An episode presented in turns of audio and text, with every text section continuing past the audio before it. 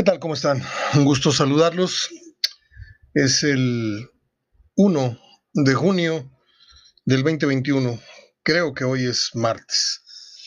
Eh, vamos llegando de la situación esta de la, de la vacuna. Este Andrés Gadea, hijo de nuestro entrañable amigo Roberto Gadea, que se fue entre nosotros hace creo que ya un año. Eh, me animó a que me apurara y me lanzara al estadio de los borregos salvajes del TEC. Y me dijo, vente, no hay nadie. Y cuando fui había una fila como de 1500 personas. Pero bueno, este, todo muy ágil, todo muy bien. No sentí a qué horas me, me dieron el piquete realmente. Un ambiente y una cosa muy cordial, este, muy bien organizados. La fila a pesar de que era larguísima, pero larguísima, es la fila más grande que he hecho en mi vida. Mire que ni cuando entramos a los supertazones, que hay varios retenes y filas y, en las copas del mundo, bueno, esto no tiene parangón, no tiene comparación, pero no es queja, es simplemente es, un requisito que todos tenemos que pasar, unos más, otros menos. Eh, lo, que, lo que les quiero decir es que esto fue hace una hora y la pila se me bajó al 50%. O sea, siento un descenso en, no sé si esto es sueños, no sé si esto es mareo, no sé si, pero eh, no me quiero ir en blanco otra vez, porque ya les fallé con un programa la semana pasada. Este, preparé algunos, ah, bueno, lo que, lo que son mis, mis apuntes, mis comentarios, eh, las efemérides. Eh, Verdirame no me ha contestado el mensaje, le dije que me iba a vacunar, me dijo al ratito hablamos, como no, y ya le dije ya llegué y no me responde. Entonces, si en este ratito que estoy grabando no me contesta Sergio, nos vamos nada más con lo que yo les pueda ofrecer en este día. Las efemérides están muy buenas, son un chorro. Eh, nada más le digo que un día como hoy nació Marilyn Monroe, que falleció un 5 de agosto del 62, pero nació un día como hoy. Ah, en materia de, de contenido de fútbol, Hoy, hace 24 años, se dio el ascenso de los Tigres, eh, el segundo. Estamos hablando de 1997, cuando van y golean a los correcaminos de la Universidad Autónoma de Tamaulipas y se pone nuevamente la, primera piedra. No quiero decir que es la más importante, porque la más importante fue el primer ascenso. Este, y para que hubiera un regreso tuvo que haber habido un, comienzo, ¿no? Eh, pero hay que ser claros en esto. Eh, nadie imaginó de estos nuevos yuppies, seguidores felinos, este, que en ese momento pues ni siquiera estaban en, la fotografía, nadie imaginó que en ese momento iban a ser algo monstruoso, enorme, eh, futbolísticamente hablando para la ciudad. Desde ese momento Monterrey empezó a ver como el hermano menor empezó a crecer, a crecer en estatura y es como cuando tu hermanito de repente ya mide 1,90 y tú te quedas en 1,75 como en mi caso. Este, y, y ahí vinieron pues muchos, muchos aciertos y otros no tanto del otro lado y se empezó a hacer la odiosa comparación y se empezó a hacer la competencia local. Con la resultante que todos conocemos, Monterrey vio como esta última década Tigres y aparte ayer las chicas de Tigres este, ganan el bicampeonato, consiguen un tetracampeonato, pero ya son dos, títulos seguidos y esto le sigue agregando eh, medallas, le sigue dando adeptos y elogios al, trabajo que ha hecho Tigres en todas sus áreas, masculina y femenina. Eh, nos ha tocado ver el proceso desde el ascenso, le comentaba yo a un aficionado con el que platicaba hace rato, que nos pusimos a hablar de fútbol raramente, este, y le dijimos que nosotros estábamos con Tigres desde que jugaban en la segunda división, desde que jugaban en familia, a un estadio este, semioscuro, eh, con Puente, con Juan Ugalde, con El Tubito, con Brizuela, con Fito Treviño, con Acosta, con muchos. Y luego vimos cómo subió a primera división, vimos el empate a tres en ese primer clásico, y vimos el campeonato de Copa y luego vimos cómo se, apagó ese, ese, primer intento de Tigres en la primera división, después del campeonato, después de Milog, después del subcampeonato con Cruz Azul y todo esto, vino una etapa de muy malos manejos en donde termina el equipo por eh, acusar un, declive que ni el mismo Bucetich con una muy buena campaña pudo salvar. Se da el descenso. Afortunadamente para el equipo las figuras se fueron junto con eh, la institución, se fue el equipo, los jugadores a la primera A y fueron los que rescataron inmediatamente, cosa que no se ha valorado en estos años, eh, qué importante fue que los jugadores se hayan comprometido a regresar al equipo. Otros no, no lo hicieron así. El Chapo de la Torre dijo, ahí se ven, y no sé quién más. Este, pero ya se puso usted a pensar cuánto tardó el León en, regresar y cuánto han tardado otros que no volvieron después de haber militado en la primera división. Bueno, Tigres ahí fue creando el fenómeno llenando el estadio, jugando contra equipos de primera, goleando 7-0, 8-0, 5-0, no sé qué. Y aquello era una, una enorme kermés, una enorme fiesta, en donde Tigres Corona, un día como hoy, en el 97, fue esto. Eh, hace 24 años, el ascenso y un regreso contundente y definitivo a la primera división para convertirse hoy en un equipo importante. Yo no voy a entrar en temas de que si es histórico, que si es de los cuatro grandes, cinco grandes. Yo no, no me interesan esos, esas estupideces. A mí lo único que me interesa es eh, el protagonismo o no que tenga tal o cual equipo. Llámese Chivas, llámese Cruz Azul, llámese Tigres, llámese Monterrey. Chivas ha conseguido tres títulos en 40 años. Tigres no consiguió nada en sus primeros años, no sé, una copa, una liga, no sé qué, dos ligas este, Monterrey tardó bañales, no sé cuánto, son simples estadísticas nada más. ¿eh? Eh, lo que sí sé es que la actualidad de Tigres es muy superior a la de Monterrey en imagen, en, institucional, en las figuras que han traído, en los logros que han tenido en los últimos años.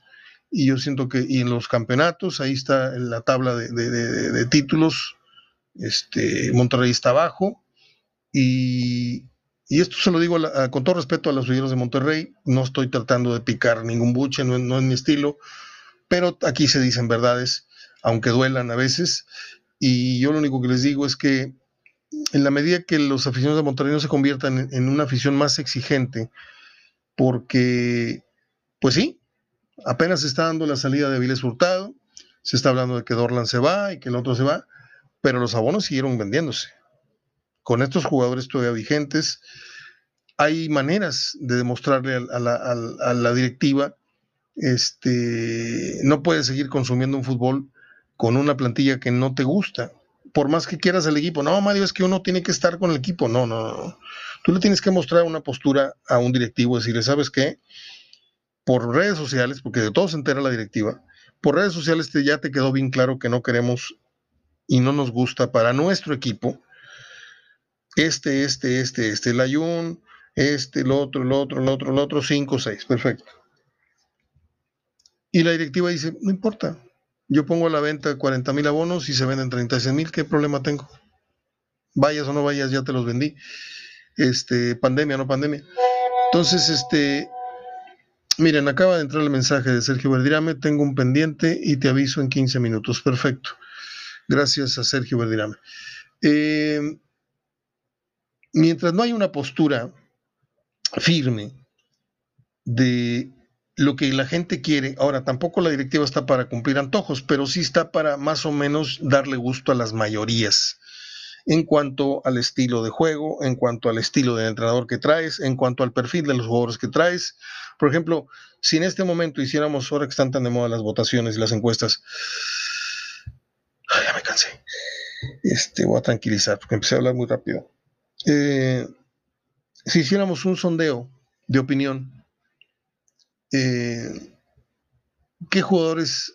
Bueno, eso creo que está muy claro, ¿no? ¿Qué jugadores la gente quiere fuera? Quiere que fuera la Jun, quiere fuera ya a, Dorlan, no porque sea mal jugador, sino porque ya dio lo que tenía que dar y se le agradece, yo creo, que, todo lo, que aportó. Este, no todos están enamorados de Jansen, No todos se, deslumbran con el esfuerzo y, el matarse en la cancha. No, Janssen debe meter goles, debe de ser un jugador europeo que venga a marcar diferencia y no lo ha hecho más que desde el esfuerzo, desde el punto de vista esfuerzo. A mí, en lo particular, eso nunca me llenó el ojo. Pero si hiciéramos un sondeo, la directiva encontraría con que Craneviter, con que este, con que el otro, con que el otro, y hasta Javier Aguirre estaría hoy en cuestión, eh, muy cuestionado, ¿sí? Unos le dan el beneficio, eh, vamos a ver, y ahora ya con un equipo que la arme, y la duda, ¿no? beneficio de la duda, perfecto.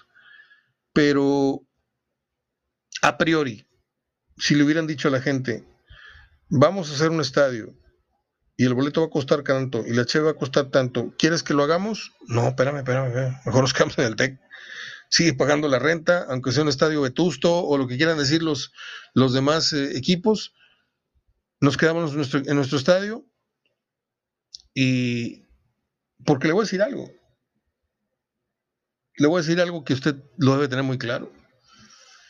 El 50% de la gente que iba al TEC hoy ya no puede pagar el boleto la gente que iba a Sol, la gente que iba a la Herradura. No les digo jodidos, pero sí son gente muy diferente al perfil de los estos rayados de moda que hoy pueblan las tribunas, que no tuvieron nada que ver con el pasado reciente de su equipo, pero pues así como se abre una discoteca y se pone de moda, así se abrió el estadio rayado y se puso de moda que que bueno, ahora me gusta el fútbol, dicen las muchachas, y vamos al fútbol. Y, los juniors, oye papá, sí, cómo no, compro cuatro boletos, cuatro abonos, y ahí tú los repartes en tus amigos y háganse garras.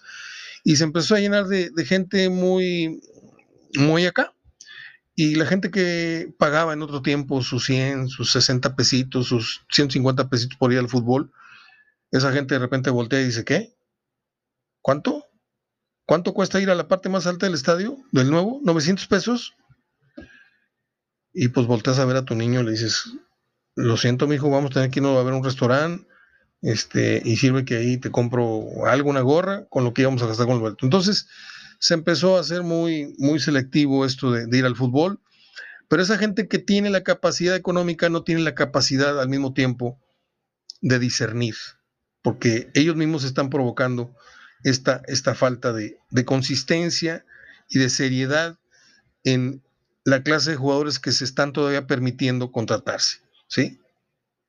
Sea, Avilés Hurtado tal vez fue una, buena idea cuando llegó, pero ya no fue una buena idea después de, que falló el Hugo, no sé qué, que yo ya di mi, mi punto de vista, pero si tomaran en cuenta la opinión de la gente, del cliente, es como cuando tú vas a un restaurante y le dices, ¿sabe qué?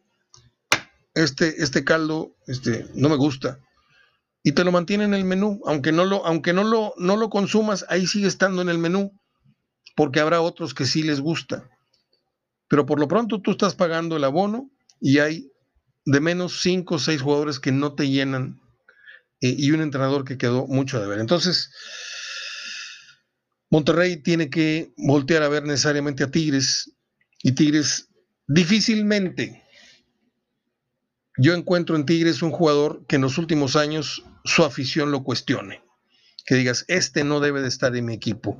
Hugo Salcedo a ratos, que por cierto dicen que ya se va a Europa, este, pues sí, a veces daba pena y a veces decía, no, sí, qué buen defensa.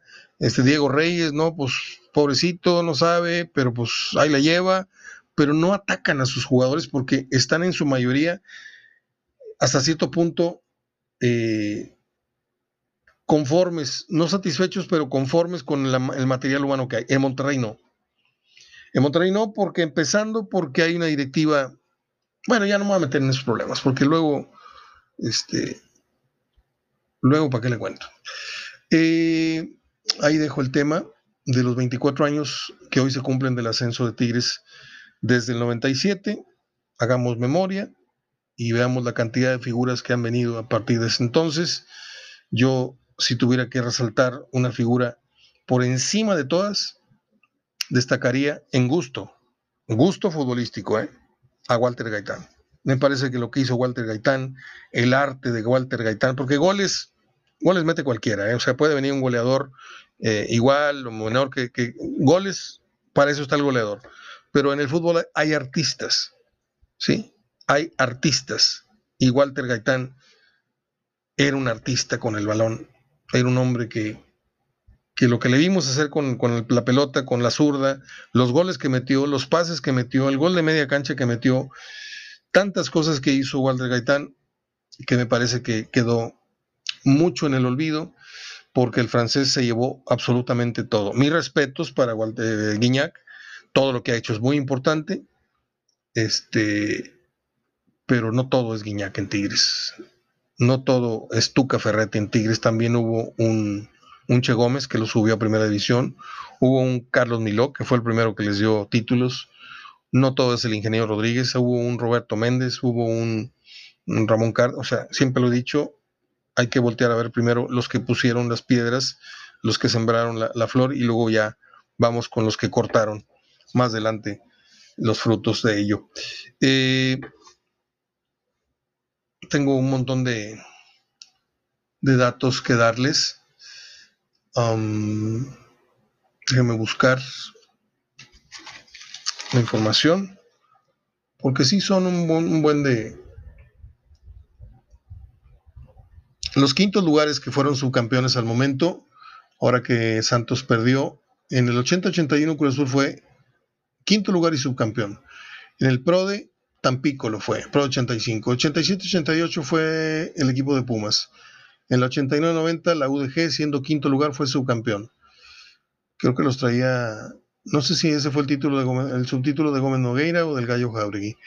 92-93 la final que pierde y entrega Monterrey al Atlante, subcampeón, quinto lugar.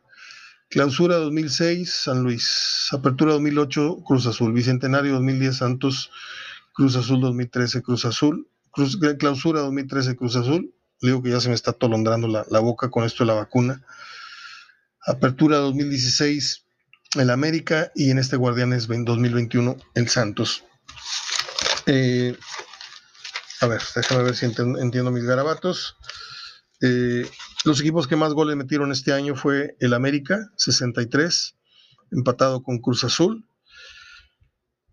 El León, 62, el Toluca 55, Santos 54, Puebla 53, y no aparece ni Tigre ni Monterrey hasta el 2, 4, 6, hasta el séptimo lugar aparece Monterrey con 52, octavo lugar Pachuca, noveno lugar Tigres, décimo lugar Chivas. Eh, Juan Reynoso, 27 juegos con Cruz Azul, 19 ganados, 5 empates, 3 perdidos, 45 goles anotados, 19 goles recibidos, 76% de efectividad, líder del torneo, campeón del torneo y semifinalista en la CONCACAF que actualmente está jugando. Yo creo que es este pues un muy buen récord el que lleva. Juegos perdidos este año, el América perdió 9 en los dos torneos, León 9 Monterrey 10 y Pumas por ahí creo que 10 nada más. Eh, Avilés Hurtado. Estuvo 8 torneos con Monterrey. Metió 29 goles. ¿Sí? Vamos a cerrarlo en 30. 130 juegos. Vamos a poner 30 goles. Creo que por ahí no alcanza ni el 33% de efectividad en cuanto a, la cifra de goles. Metió 18 asistencias y jugó 130 partidos, le digo. Eh, ¿Por qué se quedó 8 torneos un jugador de, tan baja producción? Solamente los enredos de escritorio y las tranzas y los manejos de los dineros eh, lo sabe y lo adivinó. Y lo extraño, como lo dije el otro día, es que pues eh, el señor que pone el dinero, que debe ser una chucha cuerera para, para eso de los negocios, pues no chista, no corre gente, no, no hace movimientos importantes, no nada. Eh, tengo más datos. Mm, torneos donde Cruz Azul fue líder y campeón en liguilla en la 71-72, 72-73, 73-74, 78-79 y Guardianes 2021.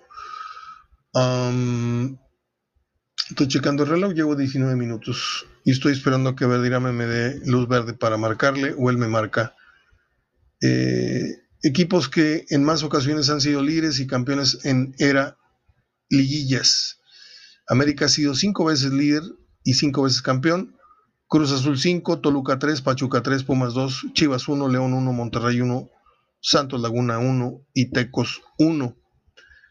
Eh, luego viene mucha información de lo que fue la final femenil ayer.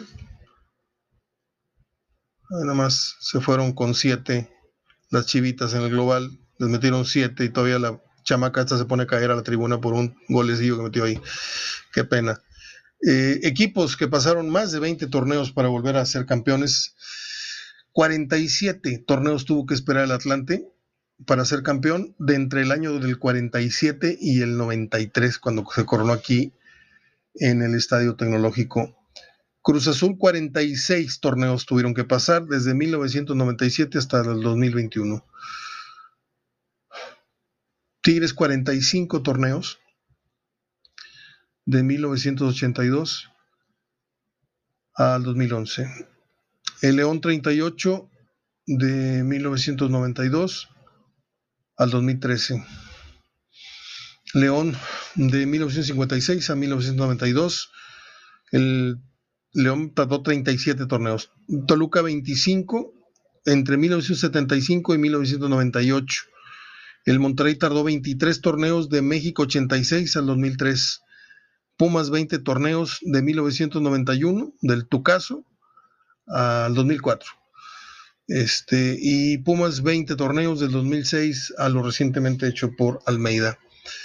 Eh, yo le voy a parar aquí, no me siento muy bien, voy a esperar la llamada de Verdirame, le hago su entrevista, grabo las efemérides y les estoy mandando el programa. Eh, ahorita regreso. Cuando tú quieras, amigo, tú me dices. Ya estamos, ya estamos con Sergio Verdirame, como les dije hace rato. Afortunadamente viene el rescate porque estaba yo haciendo un programa en cámara lenta. Eh, pibe, ¿cómo estás? Te mando un abrazo. ¿Qué tal, Mario? ¿Cómo estás? Acá con nuevo campeón tanto en el varonil como en el femenil y en la Champions. Bueno, ahí hay mucho para hablar. Eh, vamos por partes. Eh, no sé si estés de acuerdo conmigo, pero haciendo a un lado este, este truco que se inventó el fútbol mexicano, siempre va a ser muy gratificante que el mejor equipo de un torneo lo logre ratificar en una liguilla, llámese Tigres, Monterrey, América, Cruz Azul o como se llame. Y Cruz Azul merecidamente es campeón ah, eh, y siento que Reynoso hizo una liguilla no acorde con lo que sus seguidores esperaban, pero sí acorde con lo que esperaban finalmente, que era, a mí dame el título, juegues como juegues. Mira, por ser Cruz Azul, es la parte que no hay manera de cuestionar o criticar las formas de la liguilla. A mí no me gustó Cruz Azul en la liguilla. Claro que no. Y sí, lo dice muy bien, durante el campeonato fue el mejor, pero por mucho siempre supo cómo ganar, siempre supo cómo acomodarse los partidos, algunos partidos por la mínima, algunos partidos con lo justo, pero Azul fue en los números por lejos el mejor. Y después la liguilla le costó un poco más, pero termina logrando el objetivo y Reynoso hace algo que, que hacía 23 años no se podía, que era levantar una copa, así que muy meritorio por, por esta institución. ¿Qué, ¿Qué, diferencias encuentras, pibe Verdirame? ¿Qué diferencias? No las quiero decir yo porque no quiero adelantar mi opinión, pero ¿qué diferencias encuentras tú, por ejemplo, entre lo que llevaba Siboldi y luego ya no, ya no, pudo, ya no pudo lograr, y entre lo que un hombre que llega y con apenas 29 partidos, o, no sé, poco más, poco menos, este, en su primera gestión, eh, de pronto logra eh, armonizar eh, mentes, autoestima, seguridades, eh, ¿Dónde sientes tú que estuvo el mérito de Reynoso, más allá de las cuestiones tácticas, que se sabe que es un buen estratega? Sí, mira, justamente antes que me preguntaras esto, yo te iba a decir, cuando empezaste la pregunta, te iba a hablar de lo táctico, te iba a decir del orden, todo. Sí, debe, debe tener un buen cuerpo técnico. Conozco a Joaquín, conozco al profe León Bruno, con Joaquín Velázquez jugué en Veracruz, con el de la vida. Y con Reynoso jugó en Cruz Azul, me parece que deben haber manejado mucho la parte psicológica del jugador. Eh, no se casó con ningún jugador, hizo durante el torneo a cada jugador le, dio su momento, su participación, algunos de cambio, otros en algunos partidos jugando de titular. Eh, tuvo muchas rotaciones en el equipo que siento que a la larga le, vino beneficiando porque en la liguilla hay que recordar que empezó con dudas, empezó sacando al cabecita y Orbelín y muchos lo criticamos, pero dentro del seno del plantel sé que no hubo crítica, que todos se aguantaron y que acataron las decisiones de Juan que vino a hacer en 29 partidos lo que muchos no pudieron hacer en, esta larga era, ¿no? Eh, ¿Sientes tú que esto es una llamada de petate o sientes que Cruz Azul está para volver a tocar la puerta en los próximos dos, tres eh, torneos? ¿O esto depende del plantel que se quede o que se vaya? No, totalmente. Eh, depende de quiénes se queden.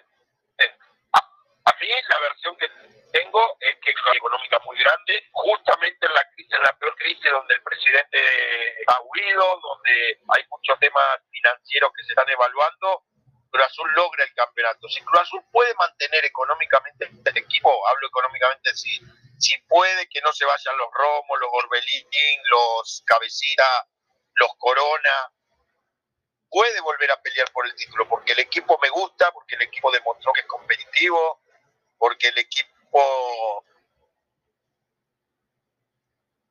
juegan, no son espectaculares, pero son... Se nos está... muy en lo personal, que no van a poder mantener por un tema económico. ¿Sabes qué? Que olvidé comentarte. Eh, yo siento que ya contábamos con Romo, sabíamos que era un muchacho que desde Querétaro, Bucetich ya había dicho, ojo con este, ojo con este jugador, se le iba a Cruz Azul y empieza a subir eh, de nivel en todos los sentidos, a donde lo pusiera rendía. Eh, sabemos de la calidad del cabecita, sabíamos de esto, del otro, pero un jugador que de repente rompió para mí, que rompió drásticamente el cascarón, porque en la era Siboldi tú veías a un muy entusiasta, pero todavía muy inexperto, Chaquito Jiménez. Pero a qué definitivo fue en esta, en esta fase final. Se preocupó, puso goles, anotó. O sea, siento que dio un estirón como jugador muy importante y eso también es mérito de Juan Reynoso.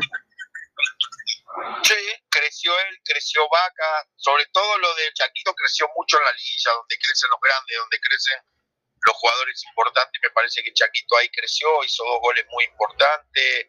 Eh, estuvo dentro del esquema de Juan Reynoso, no como titular, pero de recambio y lo hizo muy bien.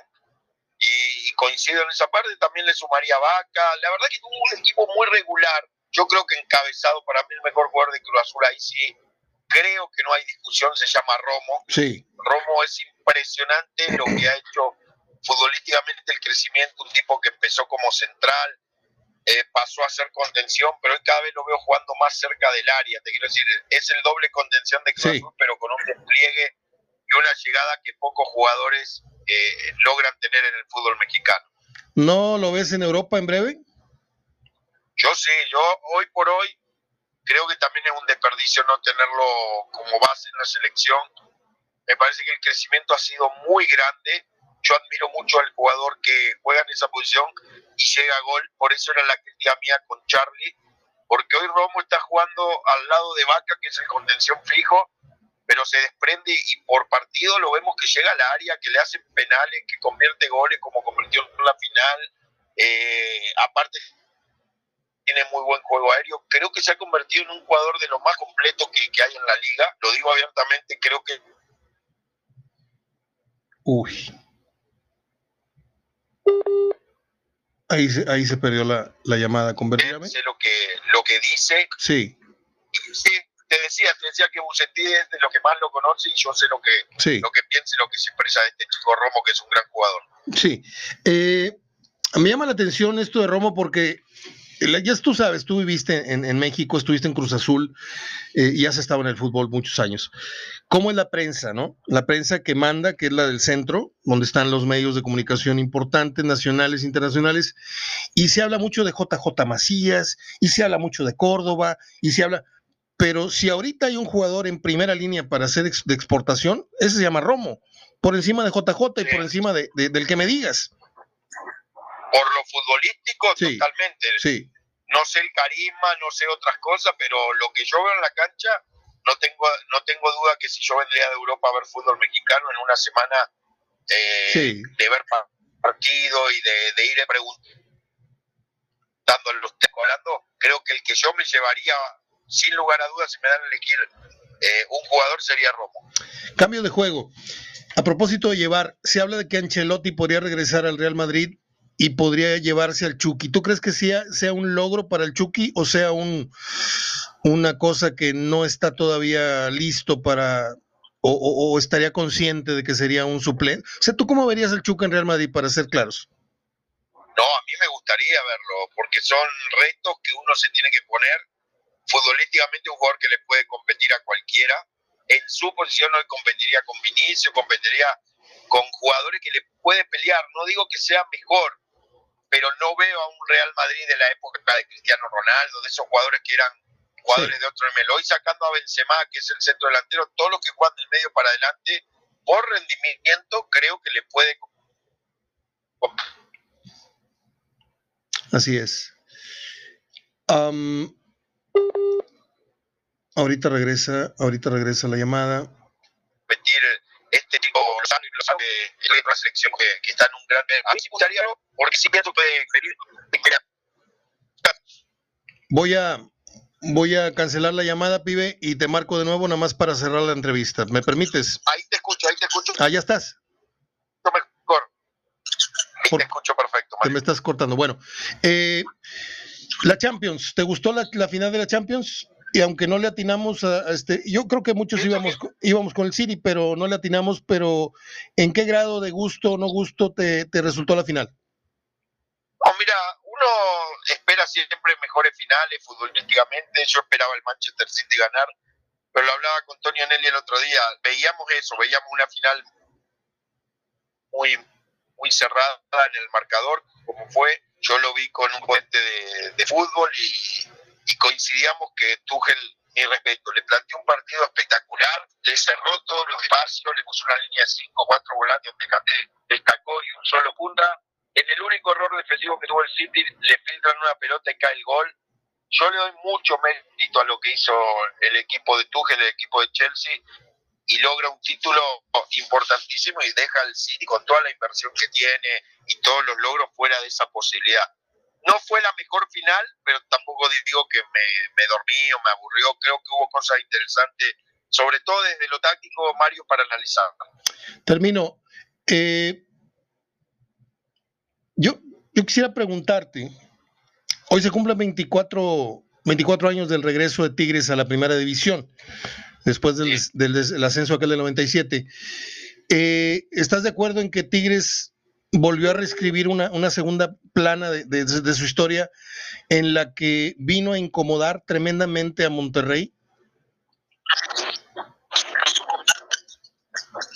No te escucho. Sí, sí, sí, sí, ha tenido Sí, te, escucha, te escuchaba Mario, me decía que eh, vino a incomodar después del descenso todo lo bien que lo ha hecho Tigre, creo que sí, Tigre lo ha hecho muy bien, Tigre ha logrado títulos, ha logrado traer grandes jugadores, tanto extranjeros como mexicanos, y me parece que en ese sentido, hoy por hoy, está un paso adelante de Monterrey. Monterrey siempre con dudas, directiva que, hacen contrataciones y después las mantienen de más. Creo que Tigre en ese sentido ha sido más sobrio. Tigre cuando un jugador no le ha funcionado ha ido para afuera. Y cuando le funcionan lo cuidan como han cuidado a Andrés Pierguiñá, por ejemplo, a Nahuel, a Guido. Una, una pregunta, eh, Sergio, siempre te he querido hacer esta, esta pregunta. Ya, ya tendremos tiempo porque no hay fútbol en, en los en los días venideros que hablemos. Pero ¿no crees tú que Monterrey debería de hacer un consejo, más allá de los cuellos blancos, más allá de los industriales o amigos del dueño? ¿No sientes tú que debería haber un consejo de exjugadores, eh, a lo mejor venidos a los medios o no venidos a los medios, pero jugadores que hayan sentido la camiseta o que se sientan muy regiomontanos. Por ejemplo, a mí me gustaría verte a ti, a Gómez Junco, eh, si, si, estuviera en vida, pues Mario Castillejos, como una voz autorizada y muy rayada. no, no les vendría bien un consejo porque yo siento que de repente le están dando mucha manga ancha a un Davino que, que no tiene tres cabellos de regiomontano y que no tiene mucha ascendencia con la gente y que está visto que lo han manejado para allá y para acá los técnicos que han venido, porque Mohamed le, le enjaretó jugadores que él quiso, él los palomeó, este, y otros jugadores que también él trajo. Entonces, ¿no sientes tú que haría falta un consejo de, buenas opiniones para que el dueño del equipo dijera, a ver tu opinión, Duilio, ahora a ver la opinión de estos que también tienen mucho más tiempo en el ajo, en el medio? ¿No sientes tú que sería bueno si esto? hablamos de, de cosas transparentes y cosas que funcionen, yo creo que externo sí sería bueno lo que tú dices, Mario, muy bueno. Tigre en su momento lo llegó a tener y, que no sea una sola persona o dos la que decida, porque tú lo dices bien, hay técnicos que vienen acá y la verdad a que le dejan hacer aparte no es que le dejan hacer lo hacen. Uy. Se está. bueno. Te estás, te estás entrecortando bastante, pibe. Yo te agradezco mucho.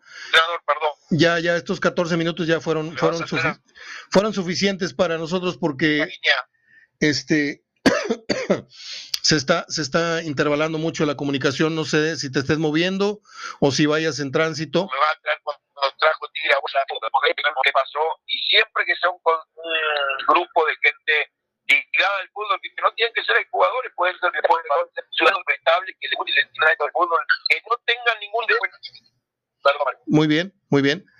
Pibe, pues este, a, a, ti ya te vacunaron. yo estoy. A ti ya te vacunaron. Yo estoy padeciendo las primeras horas del, del post vacunación y ahorita me voy a recostar, nada más quería hablar contigo para poder armar el programa y te agradezco mucho que te des este tiempito, siempre te voy a dar las gracias. Un abrazo, pibe, gracias. Nada que Gracias, abrazo de gol, pibe. Hasta luego. espero que te...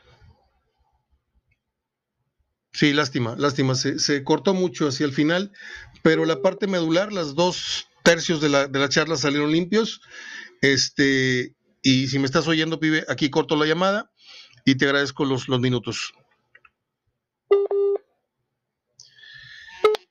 Ahí estuvo. Bueno, déjenme pasar de una vez sin cortar el archivo con las efemérides del día. A ver. Aquí está mi libreta de, de apuntes legendarios. En 1926 nació Marilyn Monroe, que muriera un 5 de agosto del 6-2. ¿Usted quiere saber cuáles son las dos películas más emblemáticas de Marilyn Monroe? Eva al desnudo y Los caballeros las prefieren rubias. Esas dos películas son eh, mitos, hitos más bien. Un día como hoy murió un gran, no murió, perdónenme la vida, retiro lo dicho, que la boca se me haga chicharrón. Un día como hoy nació el gran actor Morgan Freeman. Eh, ha hecho sus churritos, ¿eh? pero lo que Morgan Freeman lo ha destacado, lo ha disparado, lo ha hecho superlativo con respecto a otros actores y más con otros actores de color, es su voz. Está en el, en el mercado de, de voces, él y este señor James Earl Jones, el que es la voz de Darth Vader, este, son los más caros para hacer un documental.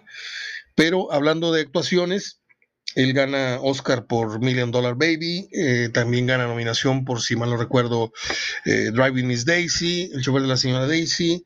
Eh, tiene una gran, una gran actuación en la película Seven, pese a que sale Brad Pitt. es un actor ha hecho como cinco veces de presidente de los Estados Unidos, que la desgracia, que el, terremoto, que, que la piedrota que va a chocar, o sea, pero hay ahorita una serie en Netflix que yo vi hace cosa de unos ocho meses, tal vez un año, que se llama hablando con Dios o buscando a Dios, una cosa de Dios. Si a usted le gusta de repente salirse de lo que es el cine palomero o, el cine arte, métase a ver documentales de pronto en, Netflix, le voy a recomendar dos.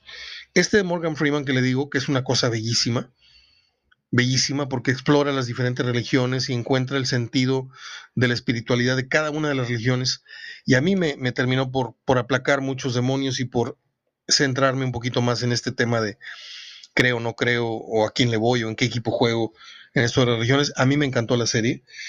Y la otra serie que le recomiendo, que no tiene que ver nada con, con, con Morgan Freeman, no es serie, es documental, se llama mi maestro el pulpo. Mm, en inglés no sé, es my master octopusy, my master, algo así. Es una belleza. Es una belleza documental. No le voy a platicar nada más. El que me quiera hacer caso, va y le pone. Y luego me dicen, Mario, qué porquería me recomendaste, o Mario, qué buen documental me recomendaste. Y para los que vieron el método Kominsky, las primeras dos temporadas de Michael Keaton Michael Douglas y, Alan Arkin, que para mí es una de las mejores series que he visto en mi vida, deliciosa, simpática, fina. Ya está la tercera temporada en Netflix. Sigo con las efemérides. 1947 nació Ron Wood, guitarrista desde 1976 de los Rolling Stones. En 1956 nació Saúl Izazo. En 1956 nació Amanda Miguel, que hoy se ve realmente curiosa con, sin su melena ya. Eh, en 1973, mm, la modelo alemana Heidi Klum nació. Muy bella mujer. En 1974 nació la cantante canadiense Alanis Morissette. En 2006 murió Rocío Jurado. Aquella que cantaba Él me dijo que era libre. O la, como, una, como una ola también cantaba, ¿no? Bueno, yo no sé mucho de esa, música. Eh, en 2011 murió un locutor que tuve la oportunidad de conocer, muy importante, Abel Membrillo, así se apellidaba. Él fue la voz de otro rollo y fue la voz de Canal 5, no sé qué, y de muchos comerciales. Eh, fue una muerte muy, muy, muy llorada por el medio de, de la comunicación y de los locutores y sí nos sorprendió muchísimo su muerte en su momento. En paz descanse y hoy desde aquí recuerdo al amigo que se nos fue. Soy Mario Ortega hablando de fútbol. Yo me tiro, después de publicar, me tiro a dormir porque a mí me produjo un bajón.